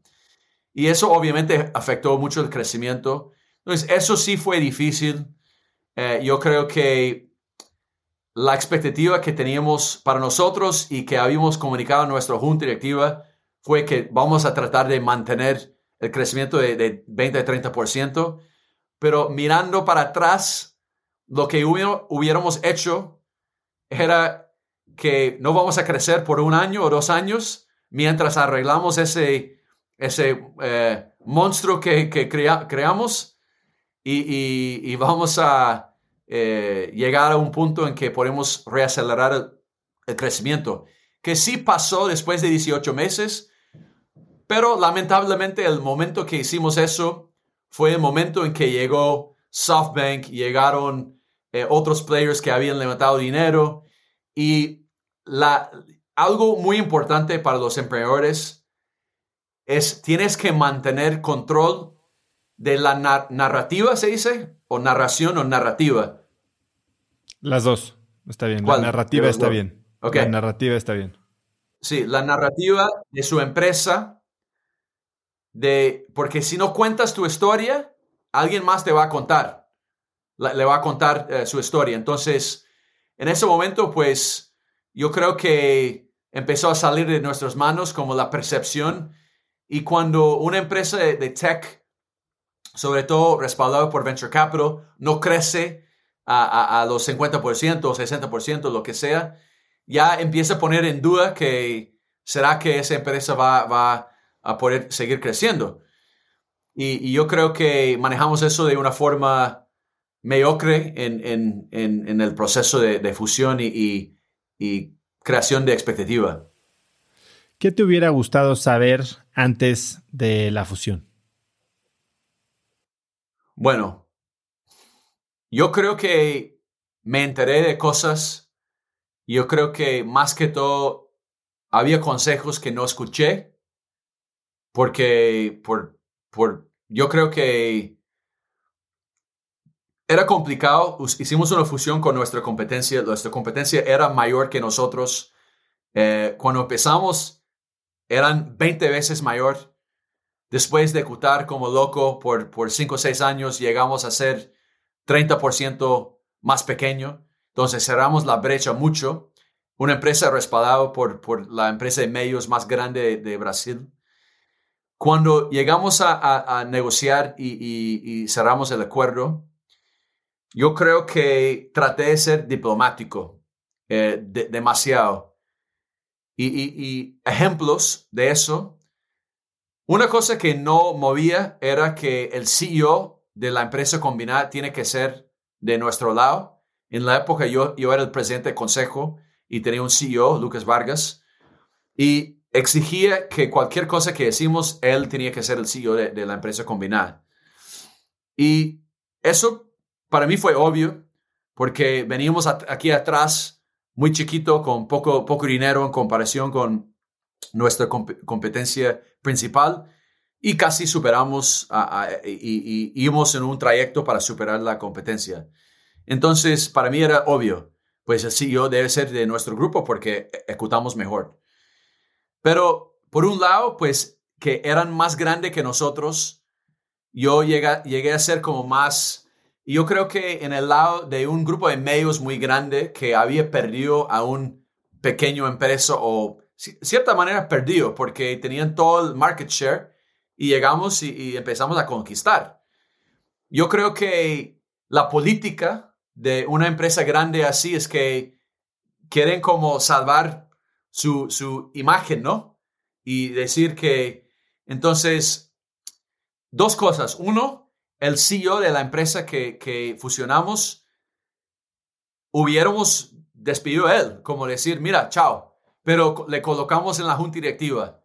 Más por como para que no parecer, pareciera que, como llegamos, la empresa pequeña llegó y conquistó ese, ese empresa gigante y pues le sacamos el CEO. Em, de hecho, me acuerdo una conversación con él que, que, fue complicado, que en la negociación nos sentamos y cenamos en la primera cosa que le dije es que tú sabes que no puedes ser el CEO de la empresa combinada, ¿no? Y él volvió a su, su grupo de medios y dijo, Parece que yo ni, hicimos un negocio y fue despedido por, por, por, Brian, porque sabía que no era la cosa que iba a funcionar. Entonces, para ser como, yo, yo fui demasiado suave después de eso, porque quería hacer un deal y le colocamos él en la junta. Eso generó un montón de problemas políticos porque todo el equipo que quedaba de parte de, de ellos hablaba con él eh, y hablaba mal del el otro equipo. Entonces, no había unidad de, de, de, las, de las partes. Entonces, demoramos, mantenemos la mitad del equipo ejecutivo de ellos y la mitad de nosotros, que es una idea pésima, pésima, pésima, porque culturas diferentes, ah, formas de pensar diferentes, eh, estrategias diferentes en cierto sentido. Entonces, tienes que tener liderazgo Tienes que tener claridad. Y eso es lo que hace un líder de una empresa. Entonces, era aún más costoso para, para nosotros hacer eso. Bueno, fast forward, nueve meses, lo que, respondiendo a tu pregunta, lo que me hubiera gustado, cuando el momento que supe que no iba a funcionar de esa manera, hubiéramos salido de toda la gente del otro lado. Pero demoramos nueve meses y finalmente eh, salimos de los otros ejecutivos de la empresa eh, con que fusionamos y las cosas mejoraron muchísimo ya de esta fecha, septiembre, eh, al, nueve meses después, ya empezamos a hacer un turnaround, pero tuvimos que reconstruir el equipo y un montón de cosas. Entonces, velocidad, si estás jugando ajedrez y estás ganando con un mestre ajedrez mundial, pero yo puedo mover dos veces a, una, una vez a mi competencia, yo lo puedo ganar un, genio porque tengo eh, la ventaja de, velocidad. Y eso perdimos velocidad, abrimos espacio para competencia y, también no fuimos tan sexy para, para los grandes inversionistas como SoftBank y los demás. Brian, como emprendedor, muchas veces eres como este buffer entre el equipo y la realidad, ¿no? Eres un poco el punching bag y y muchas veces compartamentalizas o te guardas cosas como tú lo hiciste incluso con tu socio eh, para protegerlos. Pero ¿en dónde se marca la línea entre lo que debes compartir, lo que no? ¿Qué se comparte con quién? ¿Cómo piensas de esto ya después de haber pasado todo el proceso de fundación a venta de tu empresa? Eh, Osvaldo, es una buena pregunta y yo he tenido que aprender de manera como en, en, en la práctica, ¿no? Lo que te refieres, eh, creo, es en el principio de la empresa el estrés de estar acabando con el dinero. Eh, en, en, en 2011 teníamos 20 y pico de personas en la empresa y yo me acuerdo que ya teníamos problemas de, dinero en, en, esta época por un buen, un largo tiempo y no estamos pagando nuestros, salarios como para los, los fundadores, eh, nada. Entonces, porque no tenía dinero. Y llegó un momento muy serio y yo me acuerdo que cuando compartí eso con mi socio, eh, él se ponía muy nervioso, obviamente, como, y además yo fui el responsable para levantar dinero. Entonces, viendo la reacción de él, como empecé a, a no contarle todos los detalles, porque cuando le contaba en el principio tenía que después consolarlo un poco. Entonces no quería eh, que él se preocupara porque una distracción. Ya con más perspectiva y maturidad, eso es, es estúpido. Tienes que ser muy abierto con sus socios, tienes que ser eh, transparente, tienes que, que estás en, en eso juntos, ¿no? Entonces, hoy en día yo no, yo no practico eso y yo creo que fue más de, falta de experiencia que, que, hacía eso. Entonces, yo, yo voy al lado de ser súper abierto y transparente. ¿Con todo el equipo? Lo que Malcolm, una buena parte del equipo, yo creo que em, hay una línea probablemente em, que, que, que no quieres asustar a todo el mundo. Entonces, de no decir ciertas cosas, no decir que, que estás como guardando sino que si, si te debes, primero una cosa es tus socios y otra cosa es una persona que acaba de juntar el equipo y, creer, crear en tu, tu, sueño loca, ¿no? Yo creo que eh, en general me parece la transparencia es la mejor manera de, ir. ¿Por qué? Porque cuando estás en el principio y hay muchos desafíos y y mucha incerteza, incertidumbre,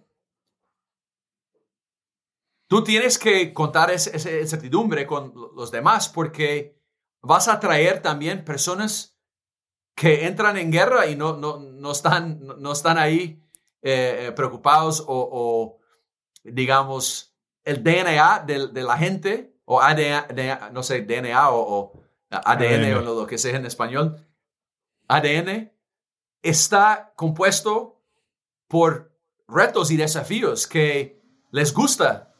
Yo, yo voy al, al, lado mucho de la, transparencia porque la realidad es que si tú estás entrando en, en, ese desafío de, de, ser emprendedor y, y, luchar para sacar adelante sus cosas, yo creo que la gente subestima que se puede cargar mucho los demás. Y un emprendedor tal vez que no tiene toda la experiencia, piensa que tiene que hacer todo solito. Obviamente, hay ciertas cosas que probablemente mejor evitar eh, comunicar, eh, pero para que no todo el mundo esté preocupado. Pero en general, yo creo que para, para como tener todo el mundo en la misma página, eh, no, antes pensaba que era mejor guardar las malas noticias, porque, pero me di cuenta que es mucho más productivo dar detalles de eso porque la gente se suma, la gente van juntos contigo y, y, se animan. Entonces, e, eso, yo creo que es una cosa que mal calculan los emprendedores y piensan que tienen que guardar solito todo y, y cargar todo y, y eso eh, se, se, nota que hay interés en, en y, y, si piensan equipos de, de fútbol o lo que sea, cuando es un momento difícil, todo el mundo se viene juntos y, y llegan a, a, a, superar obstáculos. Eso unifica el equipo más, eh, se genera más, más, como solidez en, en, en, en ese, ese team. Entonces yo creo que eh, subestiman e, eso como, como los emprendedores a veces. Pero el día que le escribiste la carta a Ben Horowitz, me parece que estabas pasando un momento como de esos días que dijiste hace un momento, el mejor día y el peor día en el mismo día. Sí, de hecho voy a, voy a buscarlo porque lo tengo aquí um, y, yo creo que eh, sirve como para, para, recordar como mi, el, estado donde, donde, cómo estaba en ese momento. Bueno, escribí una carta larga después de, de haber leído The Hard Thing About Hard Things, que es una gran inspiración para mí. de hecho, en mi, libro que escribí. Y había un momento en la, la, jornada de, emprender, de hecho, de, era abril 11, uh, 2014. Me acuerdo que eh, esta semana había ganado un premio de el emprendedor del año en Brasil. Entonces fue como un momento donde mis eh, compañeros de, ese ecosistema básicamente me nominaron y dijeron que, eh, que era el emprendedor del año. Entonces hubiera sido como momento de, mucho orgullo y celebrar con la comunidad del reconocimiento, pero era unos peores momentos. Me acuerdo que muchas cosas pasaron al mismo tiempo. Eh, primero, eh, yo, me acuerdo que tal vez todo el mundo pensaba que las cosas estaban andando súper bien y, y, pues que, que, bueno, levantó dinero, está, está creciendo, creciendo mucho. Y sí, estábamos creciendo, pero al mismo tiempo me acuerdo como volviendo a esas como tormentas en São Paulo. En, durante alguna tormenta, eh, lightning o un trueno o si se dice trueno. Un relámpago, un trueno. Un rayo. Sí, un, rayo eh, pegó nuestro, eh, algo como cerca del edificio y toda la, red de, de nuestra oficina estaba fuera por como cuatro o cinco días. Entonces, no había luz, no había internet y, teníamos 130 personas en, la oficina. Entonces, la ironía de yo estar como yendo a este evento cuando estoy tratando de arreglar esta locura, como, ¿cómo voy a...? El home office no era, casi no era eh, la norma. Gente no hasta tenía computadores en su casa, algunas personas, como, entonces, e, era súper complicado y, y y todo el mundo como me, me, veía como, ah, qué bueno. Y yo me gusta la, la, imagen que había leído en un artículo de, de Inc. Magazine. Es una imagen de un emprendedor que está sobre la espalda de un león. Y, y, y todo el mundo mirando, qué, qué, uh, qué coraje tiene ese, ese, ese, emprendedor, qué, qué impresionante que, que tiene. Eh, y, todo el mundo como mirando que, con, ojos de impresionados de que están sobre ese león. Y el emperador pensando, ¿cómo llega, llegué a ser en este león? ¿Y cómo paro? Que, eh, ¿cómo, cómo, sigo para que no termino comido por el, león? Y yo creo que ese es emblemático, es, simbólico a ese vida emprendedor, ¿no? Todo parece que está yendo bien y de hecho hay una presión muy grande a los emprendedores. Tú preguntas cualquier emprendedor, cualquier emprendedor, cualquier momento, ¿y cómo va el negocio? Súper bien, eh, eh, estamos eh, sacándolo del estadio y, y, la realidad es otro, ¿no? Es, es, es, es, imposible que esté así todo el tiempo. Entonces, este, esta carta que escribí, probablemente como más por mí, eh, eh, primero leí el libro, eh, yo creo que me pegó duro el libro, yo, me acuerdo y, compartía varias, varias historias con él porque era el primer momento y que, que, sentía que no estaba totalmente solo en este, este, este camino de emprendedor. Entonces, yo creo que eso también fue una inspiración de querer dar de vuelta algo eh, para, para la comunidad de emprendedores en Latinoamérica, ¿no? Ahora, ¿cómo evitas o qué hablas con los emprendedores para ayudarlos a que no lleguen a este punto en el que sienten que el mundo se les viene encima? Yo viví una situación muy similar, ¿no? Eh, hace algunos años, igual, fue un año en el que llevábamos un par de de premios y revistas y demás, y por dentro yo sabía que no estaba donde quería yo estar. Y es, es muy difícil porque luego no hay con quién hablar este tipo de cosas. Hoy, a través de la actitud que ahora vamos a hablar, y bueno, con el libro estás haciendo un poco de esto, pero como inversionista Ángel, como consejero, como asesor, ¿qué es lo que le dices a los emprendedores para evitar llegar a ese punto? Yo creo que cuando el año pasado, cuando estuve esperando eh, eh, nuestro negocio cerrar, eh, empecé a distraerme y la forma que hice eso fue, hablé con más de 100 emprendedores, 150 emprendedores en toda la región, desde México hasta Argentina.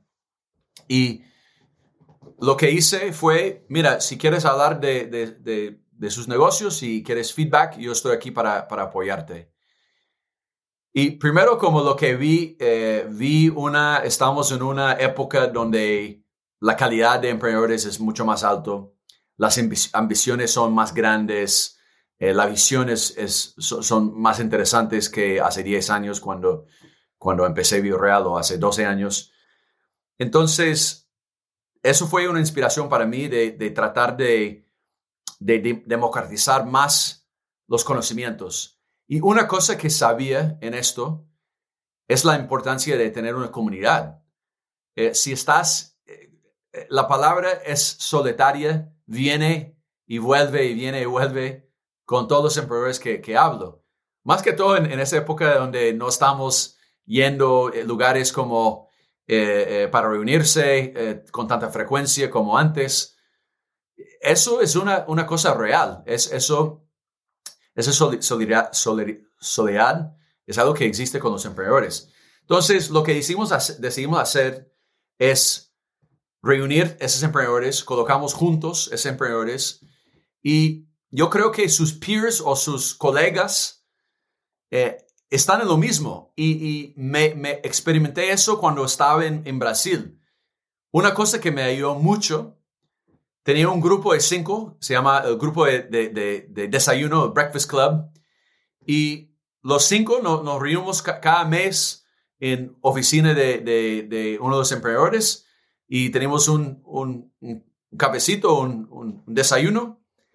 Y fue un momento en que había confianza para compartir desafíos y, y también dar como feedback a cosas. Mira, estoy haciendo ese plan de stock options, cómo que han hecho en, su empresa. Entonces, fueron, eh, fuimos cinco emprendedores eh, y fue una gran ayuda porque me sentía que no, era, no estaba solo y además hay experiencia y algunas personas están un paso adelante con X, eh, un paso atrás Y aquí. Entonces, con eso, permite que vos, disculpa, portugués, permite que tú tengas la, la, me sale el brasilero, Um, que, que, tengan la, oportunidad de, compartir y ayudar, ¿no? Entonces, eso yo creo que es una cosa muy valiosa de, de, Silicon Valley. Si quieres tratar de un tema de, growth, tú cruces la calle y hay alguien eh, especialista. Entonces, yo creo que esta comunidad que sirve para apoyarnos, para levantarnos también y que no tiene una mentalidad de que si yo me voy aquí, tú tienes que estar abajo. Es que los barcos, eh, cuando aumenta el mar, eh, los barcos suben juntos. Y eso, eh, si tenemos e, esa mentalidad, es más saludable para el ecosistema. Tú llegas a, ser más útil porque crees valor para los demás. Después la gente quiere ayudarte. Y una cosa que aprendí con tanta, tanta como claridad es que cuando genero valor para los demás, yo gano 10 veces más. Entonces lo hago sin intención de ganar algo de vuelta, pero termino muy rico en mis aprendizajes y experiencias. Entonces cuéntame un poco cuál es el objetivo de Latitud. El objetivo es, primero, aumentar y crecer el early stage emprendedorismo en Latinoamérica a través de comunidad, a través, a través de conocimiento, a través de capital. Y nosotros estamos reuniendo los mejores emprendedores eh, en toda América Latina para juntar la comunidad. Tenemos un programa de, seis, seis, semanas donde son eh, algunos temas en vivo con algunos mentores eh, reconocidos globalmente. Y básicamente queremos fortalecer. Yo creo que la tecnología y el emprendedorismo es uno de los componentes más fuertes que permite adelantar y, mejorar las sociedades. Entonces, para mí, eh, tal vez eh, quien está escuchando preguntando, ¿por qué ese gringo quiere hacer algo de, vuelta para América Latina? Pues ni, soy mexicano, pero pues fueron medio, como seis meses viviendo en México. Conocí y tengo muchos amigos mexicanos y de hecho el año que viene voy a pasar eh, varios meses en México porque pues me, encanta. Entonces, para mí me siento una responsabilidad hacer algo de vuelta para Latinoamérica. El ciclo virtuoso que pasa es cuando alguien te ayuda y después agarras para atrás y, llevas la persona adelante. Y eso, teniendo ese ciclo virtuoso, e, es como se levanta la sociedad. Entonces, para mí me siento que es mi deber y, también, eh, obviamente, al mismo tiempo me siento que son oportunidades impresionantes en la región. Entonces, no es eh, eh, sin ánimo de lucro, es, es, es algo que me siento que es una oportunidad de negocio que al mismo tiempo genera impacto, que para mí el centro de eso es, es, es el Ikigai. Y dime algo, Brian, ¿quién puede aplicar a latitud para ser un fellow? Bueno, nosotros eh, tenemos gente que eh, están muy temprana en su, fase de emprender. En muchos casos, eh, algunas de las personas que aplican ni, ni están en su negocio, no, tienen el negocio definido. Buscamos desde ideation, ideación, que está como desde tal vez una idea que quieren explorar, hasta un MVP, un equipo pequeño, ya algunos clientes. Entonces, es esta fase tal vez como eh, eh, un poco antes de Y Combinator y, en una fase que, que estaba bien al principio. Y nosotros nos llaman a veces una aceleradora que, y comparan con Y Combinator, que no me molesta la comparación porque Y Combinator es una entidad increíble, pero una gran diferencia lo que hacemos y nosotros no tratamos de competir con Y Combinator, de hecho, hemos tenido decenas de emprendedores que han entrado y han salido para, para, para YC. Nosotros no tomamos equity de, de los proyectos y, en las empresas, entonces nosotros eh, tratamos de, de apoyar y, y, ayudar a esas empresas y formamos esa comunidad que, que permite eh, ayudar a los demás y apoyar como los otros emprendedores. Entonces, cada eh, trimestre tenemos más o menos 100 a 120 emprendedores que se juntan. Es un proceso selectivo muy exigente en el sentido de que eh, tratamos de buscar a la gente que ha tenido cierta experiencia en Mercado Libre o un, un director de Confío que creció mucho con Confío o que tienen grandes experiencias en empresas como Facebook, Google. Entonces son personas muy preparadas. Ah, lamentablemente los cursos están en inglés, entonces, eh, porque nuestros mentores son globales, entonces, si vas a hablar con alguien en, en, en el Silicon Valley que, que construyó una empresa muy grande y tiene experiencia muy interesante, pues el idioma es inglés y también se junta la región en total porque los brasileños hablan portugués, entonces es una forma de estar todo el mundo en la misma página. Entonces, buscamos gente muy SEO en sus proyectos, en la fase temprana de la, la, SEO es portugués, muy, fase muy temprana de las empresas, donde podemos agregar valor en términos de conocimiento, red y capital. ¿Y esto es gratis? ¿O tiene un costo? No, es gratis. Empezamos gratis, pero después de yo eh, desembolsando 30, 40 mil dólares al mes, ah, terminamos tratando de, hacerlo break-even. Entonces, hoy en día eh, para los seis, semanas es como más o menos 100 dólares la semana um, para hacer el programa. Entonces es, muy barato. Nosotros no enfocamos en, en hacer algo extremadamente rentable. Eh, nosotros enfocamos más en hacerlo sostenible. sostenible. Entonces, eh, si son 700 dólares por las seis semanas. Em, en este cohort que estamos lanzando actualmente, no sé cuándo están va a estar lanzada este, este, este, charla contigo, pero vamos a, de hecho, hacer un, un, enfoque en atraer, atraer más mujeres. Entonces, de hecho, las mujeres van a ser gratuitas en este, este, este cohort. Um, entonces, ¿cuándo, ¿cuándo eso porque vimos que empieza el 13 de septiembre. Perfecto. ¿Y hasta cuándo se puede aplicar? Y terminan, eh, terminan eh, las aplicaciones a final de agosto, básicamente. Entonces, tal vez cuando sale ese episodio, pues ya. Sí va a haber tiempo, sí va a haber tiempo. Así que si están oyendo, ¿dónde puede aplicar la gente? Es, la, es latitud.com, qué buen dominio también. Apply, apply. Sí, sí, apply, a, p p l y punto, latitud.com, latitud en español, ¿no?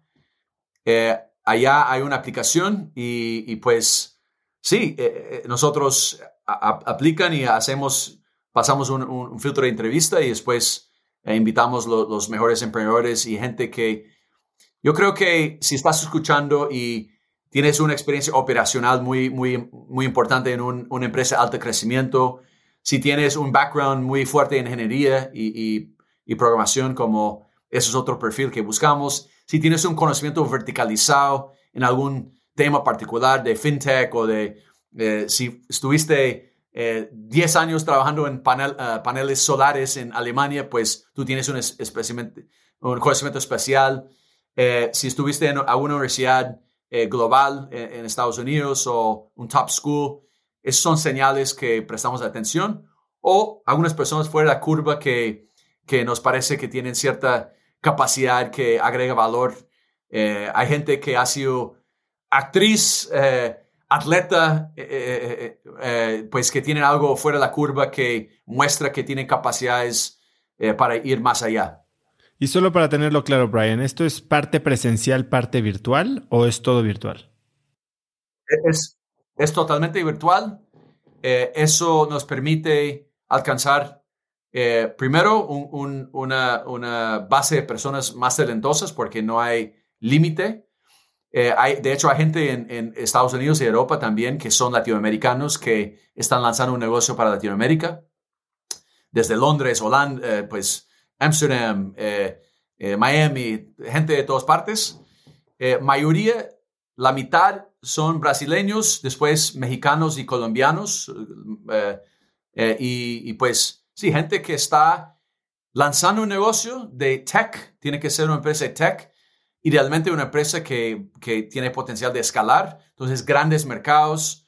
Eh, si, si tienes una agencia de publicidad, pues no hay nada malo con eso, pero nosotros enfocamos en empresas que pueden ser escalables ah, y, que utilizan tecnología como base y software, base de, escalar y crecer. Entonces, sí, eso, eso es donde va el mejor talento latinoamericano para emprender en Latinoamérica. Brian, tenemos un poco de tiempo y me gustaría hacerte dos preguntas antes de terminar. Uno es, hablas de que el futuro del venture capital y el fondeo va a ser de cheques de mil a diez mil dólares emitidos por eh, ángeles pequeños, tal vez eh, empleados de algunos de estos unicornios y empresas que están eh, teniendo liquidez y que van a ser cada vez más. Em, también hablas de el poder de los sindicatos. Y entiendo que a través de AngelList los sindicatos en Silicon Valley han sido pues algo ya muy común por varios años. En Latinoamérica, ¿tú has visto que se estén formando sindicatos liderados no por organizaciones como podría ser ARC Fund y el grupo de Arcángeles, sino liderados por un solo emprendedor o un solo ángel? que es algo que a mí me interesa muchísimo. Eh, yo tengo mucho contacto con emprendedores, veo muchas oportunidades, eh, en algunas invierto, pero me gustaría también de alguna manera llevar esto a, darle acceso a mucha de la audiencia que hoy nos está escuchando. Totalmente. Em, primero, lo que sí, yo creo que te refieres a un tweet que hice que, eh, que creo que conectó con personas en Latinoamérica. Eh, que sí, sin duda, los cheques de 5 mil, 10 mil dólares, hasta mil dólares en un futuro, son eh, el motivo que pienso que eso es el futuro es porque, primero, el apetito para el riesgo es más alto de los emprendedores y la gente que ha construido cosas. Segundo, tiene más capacidad de ver a, la vuelta, otro lado de la vuelta, mirando como qué, qué viene, que los inversionistas. Los inversionistas, eh, yo creo que voy a atreverme y, no, sin ofender, pero los inversionistas muchas veces no tienen esa visión de lo que podría ser eh, y, están más optimizando para eh, evitar el riesgo. Obviamente hay ciertos inversionistas que tienen más el, el, estilo de, de, lanzar y, y, creer, y crear una, creer una, un futuro potencial, pero en general como yo veo los mayores los, los, inversionistas en Latinoamérica no son tan arriesgados en, su, en sus apuestas. Está cambiando un poco. Antes era puro private equity en que invertía en la empresa que iba a generar un resultado de cinco veces y ahora ya, ya yo creo que está más maduro hoy en día. Pero yo creo que eh, los emprendedores y los ejecutivos y operadores de startups también agregan mucho valor al momento de, lanzar un, negocio. Hay ciertas cosas que yo puedo ver hablando con un emprendedor que dice, si miro para atrás, ¿quién me ayudó más? Fueron dos personas. Una persona que era un CEO de una empresa súper parecida a, la mía, en otro, otro geografía. Y yo me acuerdo conversaciones con él. Cortaron dos años de, mi, trayectoria, porque hubiera estado aquí, esa vuelta aquí, eh, con como final de cuentas, como que, no tenía sentido esa, esa decisión. Entonces, validando cosas con gente que ha vivido eso, ahorra mucho tiempo y no solamente como es para dirección de cosas, es cuando tienes comentarios de alguien que tiene más experiencia es, eh, te, te, da más seguridad de sus decisiones, que es algo, todos los emprendedores muchas veces no, no, no están seguros 100%, pero si alguien te escucha y dice, mira, he visto eso, tiene sentido, adelante. Es como a veces es un empujón que necesitas para estar corriendo y volviendo al tema de la velocidad, ¿no? Que, que, que puedes ir más rápido. Entonces, para mí eso es, es el futuro. En términos si hay sindicatos como actuales, yo creo que Brasil es un mercado que nos permite ver un poco más de las tendencias porque es más maduro. Hay varios IPOs ya localmente, hay más salidas, hay más ángeles que tienen eh, liquidez, hasta hay ejecutivos que son eh, eh, VPs, vicepresidente de, de X empresa que han ganado varios millones de dólares. Entonces, ya están reinvirtiendo y lo que digo yo es monetizando su conocimiento, ¿no? Un buen ángel sabe monetizar su conocimiento e, en el sentido de que eh, los, los emprendedores quieren que ellos hagan parte. Miramos la gente de Rappi, eh, los Bilbaos, eh, Sebastián, Simón, ellos han invertido en muchas empresas y han salido 10, 15 empresas desde Rappi. Entonces, sería como casi irresponsable no apostar en ese, esa gente que, que vivieron con, con, ellos por tres, cuatro años, pasaron su, su tiempo junto y allá como saben que son súper buenos y, aprendieron mucho. Entonces yo creo que eso es el futuro. Eh, yo creo que vamos a empezar a ver maneras de hacer eso más, más efectivo. Es, una, es un deseo mío eh, de, tratar de, facilitar eso. He estado pensando en maneras de, hacer eso realidad con más tecnología, con, con maneras de, facilitar eso. Entonces, eh, eso sería un sueño mío de, tratar de, sí, estandarizar eso y, hacerlo como apoyado por software. Um, hasta ahora estoy usando AngelList y me parece genial, pero yo creo que hace falta ciertas cosas locales que no se aqua a, a, México o, o, Colombia o Brasil, etc. Entonces, estoy muy bullish, eh, muy confiante que eso va a abrir mucho y la cantidad de inversiones ángeles hoy en día que existe ya es 10 veces más que hace 5 años y va a crecer otros 50, 100 veces en, los, la próxima década. Y para dejarte ir, eh, Brian, si pudieras escribir un mensaje en el cielo para que millones de personas lo vieran, ¿qué diría?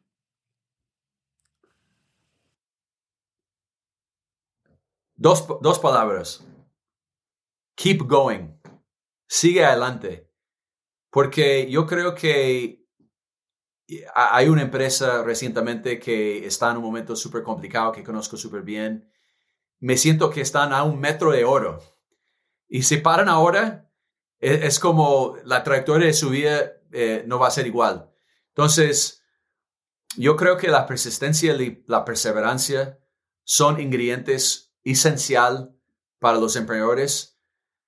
Y tal vez es un poco cliché de, de, decir eso, pero hay una razón que, que pues es común decir.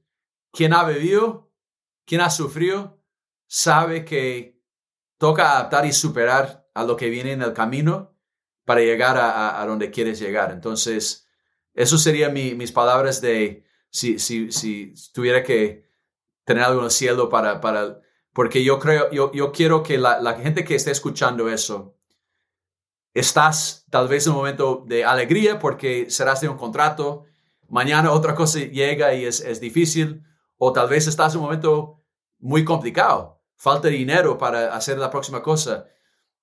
Fueron dos años en que parecía que iba a morir la empresa.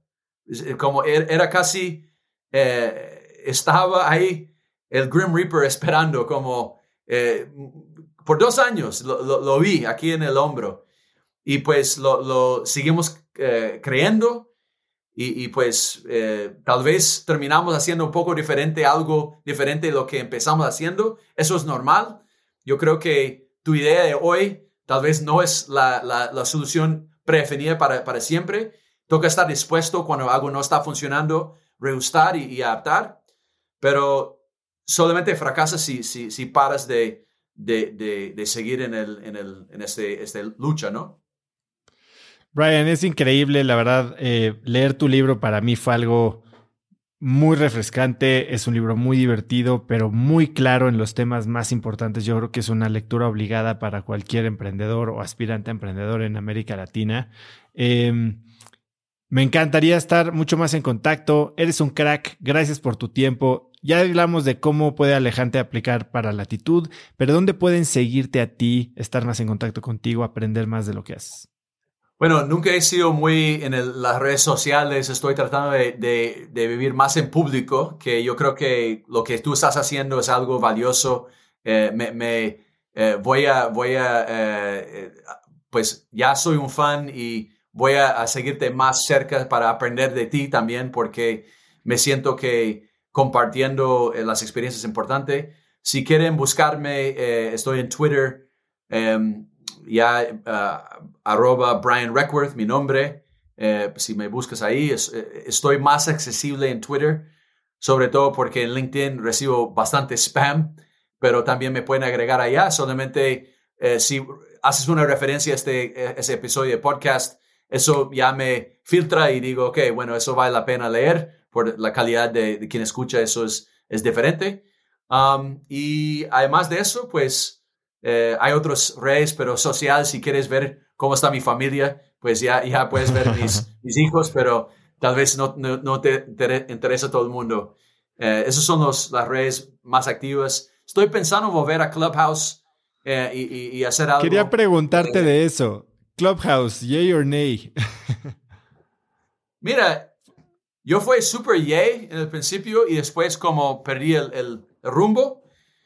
Yo creo que, yo creo que todavía es algo interesante y tiene su lugar. Em, si va a ser el próximo como Instagram, TikTok, um, you know, Snapchat, uh, Twitter, no sé, todavía. Yo, yo creo que el primer mes que usé, yo pensé eso, eso es una locura. Y además, conocí gente súper chévere que, que me, hice buenas buenos contactos. Eh, me acerqué más con Jonathan Levy y Sergio Romo, que gente que siempre eh, admiraba y, ya somos amigos. Entonces, gracias a esa plataforma, pues me, siento que estoy más conectado. Entonces, tengo que moverlo y, y, darle una segunda oportunidad porque fui duro al principio y después llegó la vida y había otras cosas compitiendo en, por mi tiempo, pero yo creo que voy a ser yeah a, largo plazo, pero yo creo que estaba pasando por un momento un poco difícil que no, no creció como, no seguía el crecimiento del principio, pero yo creo que el concepto es muy, muy genial. El tema es que ahora todos lo tienen, ¿no? Y Twitter con Spaces, pues tiene ahí ya la comunidad formada. No sé. Sí. Sí, vamos a ver cómo. Si, si miramos la, la comparación, eh, todo el mundo decía eso de, de, Snapchat cuando Instagram lanzó. Y si hubieras comprado Snapchat en la época cuando todo el mundo estaba diciendo que no va a funcionar, eh, hubieras ganado una tonelada de dinero. Entonces, eh, vamos a ver, vamos a ver qué pasa. No, no, esas son las cosas que nunca se sabe, pero eh, yo, yo creo que estaba con la duda, pero yo quiero darle una segunda oportunidad. Entonces vamos a ver si, si me ven allá. Te voy a seguir por ahí y cuando te vea conectado me conectaré contigo. Bueno, adelante y, Osvaldo, eh, felicitaciones, hombre. Muy, muy chévere que, en, serio, mejor entrevista que he hecho en términos de investigación y, claridad. Veo que tú haces tu, tu, homework. Y, sí, lo hacemos. Ah, y disfruto mucho y y si me vas a regalar dos horas, las voy a aprovechar. Bueno, gracias, gracias. Muy amable y, pues cualquier cosa, estamos en contacto. Tú sabes cómo es la cosa, ya, ya nos conocemos, entonces tenemos ya que... Nos conocemos. Eh, cuentas conmigo, ya, ya tienes una diada aquí, ¿ok? Igualmente, Brian. Muchísimas gracias. Ok, chao, chao. Bye bye. El espíritu de ayuda combinado con la gran experiencia que tiene Brian definitivamente lo hará un agente de cambio para el emprendimiento en nuestra región. Si te gustó el episodio, compártelo con alguien usando el link cracks.la diagonal 136 Puedes compartirlo en redes, por WhatsApp o por donde quieras. Si crees que alguien le puede ayudar, si se lo compartes, los estarás ayudando a ellos, ayudándonos a nosotros a crecer. También sigue Cracks Podcast en Spotify o suscríbete en iTunes y califícanos ahí con 5 estrellas para que más gente nos pueda encontrar. Y no olvides que puedes ver el video de esta y muchas otras entrevistas en youtube.com diagonal cracks podcast. Mencióname en Twitter o Instagram con la lección que más te llevas del día de hoy como arroba osotrava y menciona a Brian en Twitter como arroba Brian. Te recuerdo que Reckworth se escribe R-E-Q-U-A-R-T-H. Puedes encontrar links a todo lo que hablamos el día de hoy en cracks.la diagonal 136 y antes de irte, no olvides registrarte para recibir mi newsletter Viernes de Cracks. Es un correo muy corto que mando cada viernes con 5 tips, artículos, libros, gadgets, frases o cosas que me encuentro en internet y que pueden ayudarte a ser más productivo o mínimo a tener una conversación más interesante el fin de semana. Ya son más de 75 mil personas las que lo reciben cada semana y es de lo que mejores comentarios recibo en mis redes sociales. Registrarte es muy fácil, simplemente ve a cracks.la diagonal viernes y pronto voy a estar en tu inbox. Así que eso es todo por hoy, yo soy Osotrava y espero que tengas una semana de cracks. Este episodio es presentado por Vic. Si me conoces, sabes que soy un consumidor voraz de audiolibros y que he probado todo tipo de aplicaciones para seguir nutriendo mi mente mientras manejo o mientras corro o hago ejercicio, pero sin duda, por mucho, Vic es mi favorita. Con Vic puedes convertirte en una máquina de aprendizaje porque con solo 15 minutos al día puedes leer más de 12 libros al año.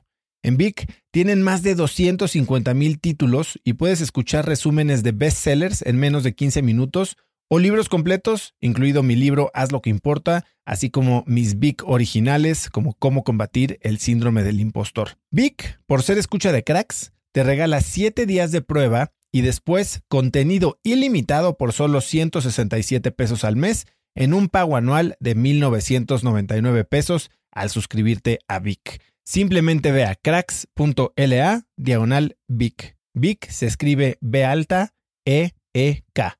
Una vez más, es cracks.la diagonal Vic. Este episodio es presentado por Hospital Ángeles Health System. Cada invitado con el que platico en el podcast me abre los ojos a nuevas tecnologías que están impactando de forma positiva la manera en que todos nosotros vivimos. Una de las áreas en las que el avance tecnológico está generando más impacto es en el área de la salud, especialmente con los avances en cirugía robótica que permiten intervenciones con menos sangrado, menos dolor, cicatrices más pequeñas y una recuperación mucho más rápida. Hospital Ángeles Health System tiene el programa de cirugía robótica más robusto en el sector privado en México. Cuenta con 13 robots Da Vinci, el más avanzado y versátil del mundo, y con el mayor número de médicos certificados en cirugía robótica, con la cantidad de horas necesarias para poder operar, ya que tiene el único centro de capacitación de cirugía robótica en todo el país. Este es el futuro de la cirugía. Si quieres conocer más sobre el programa de cirugía robótica de Hospital Ángeles Health System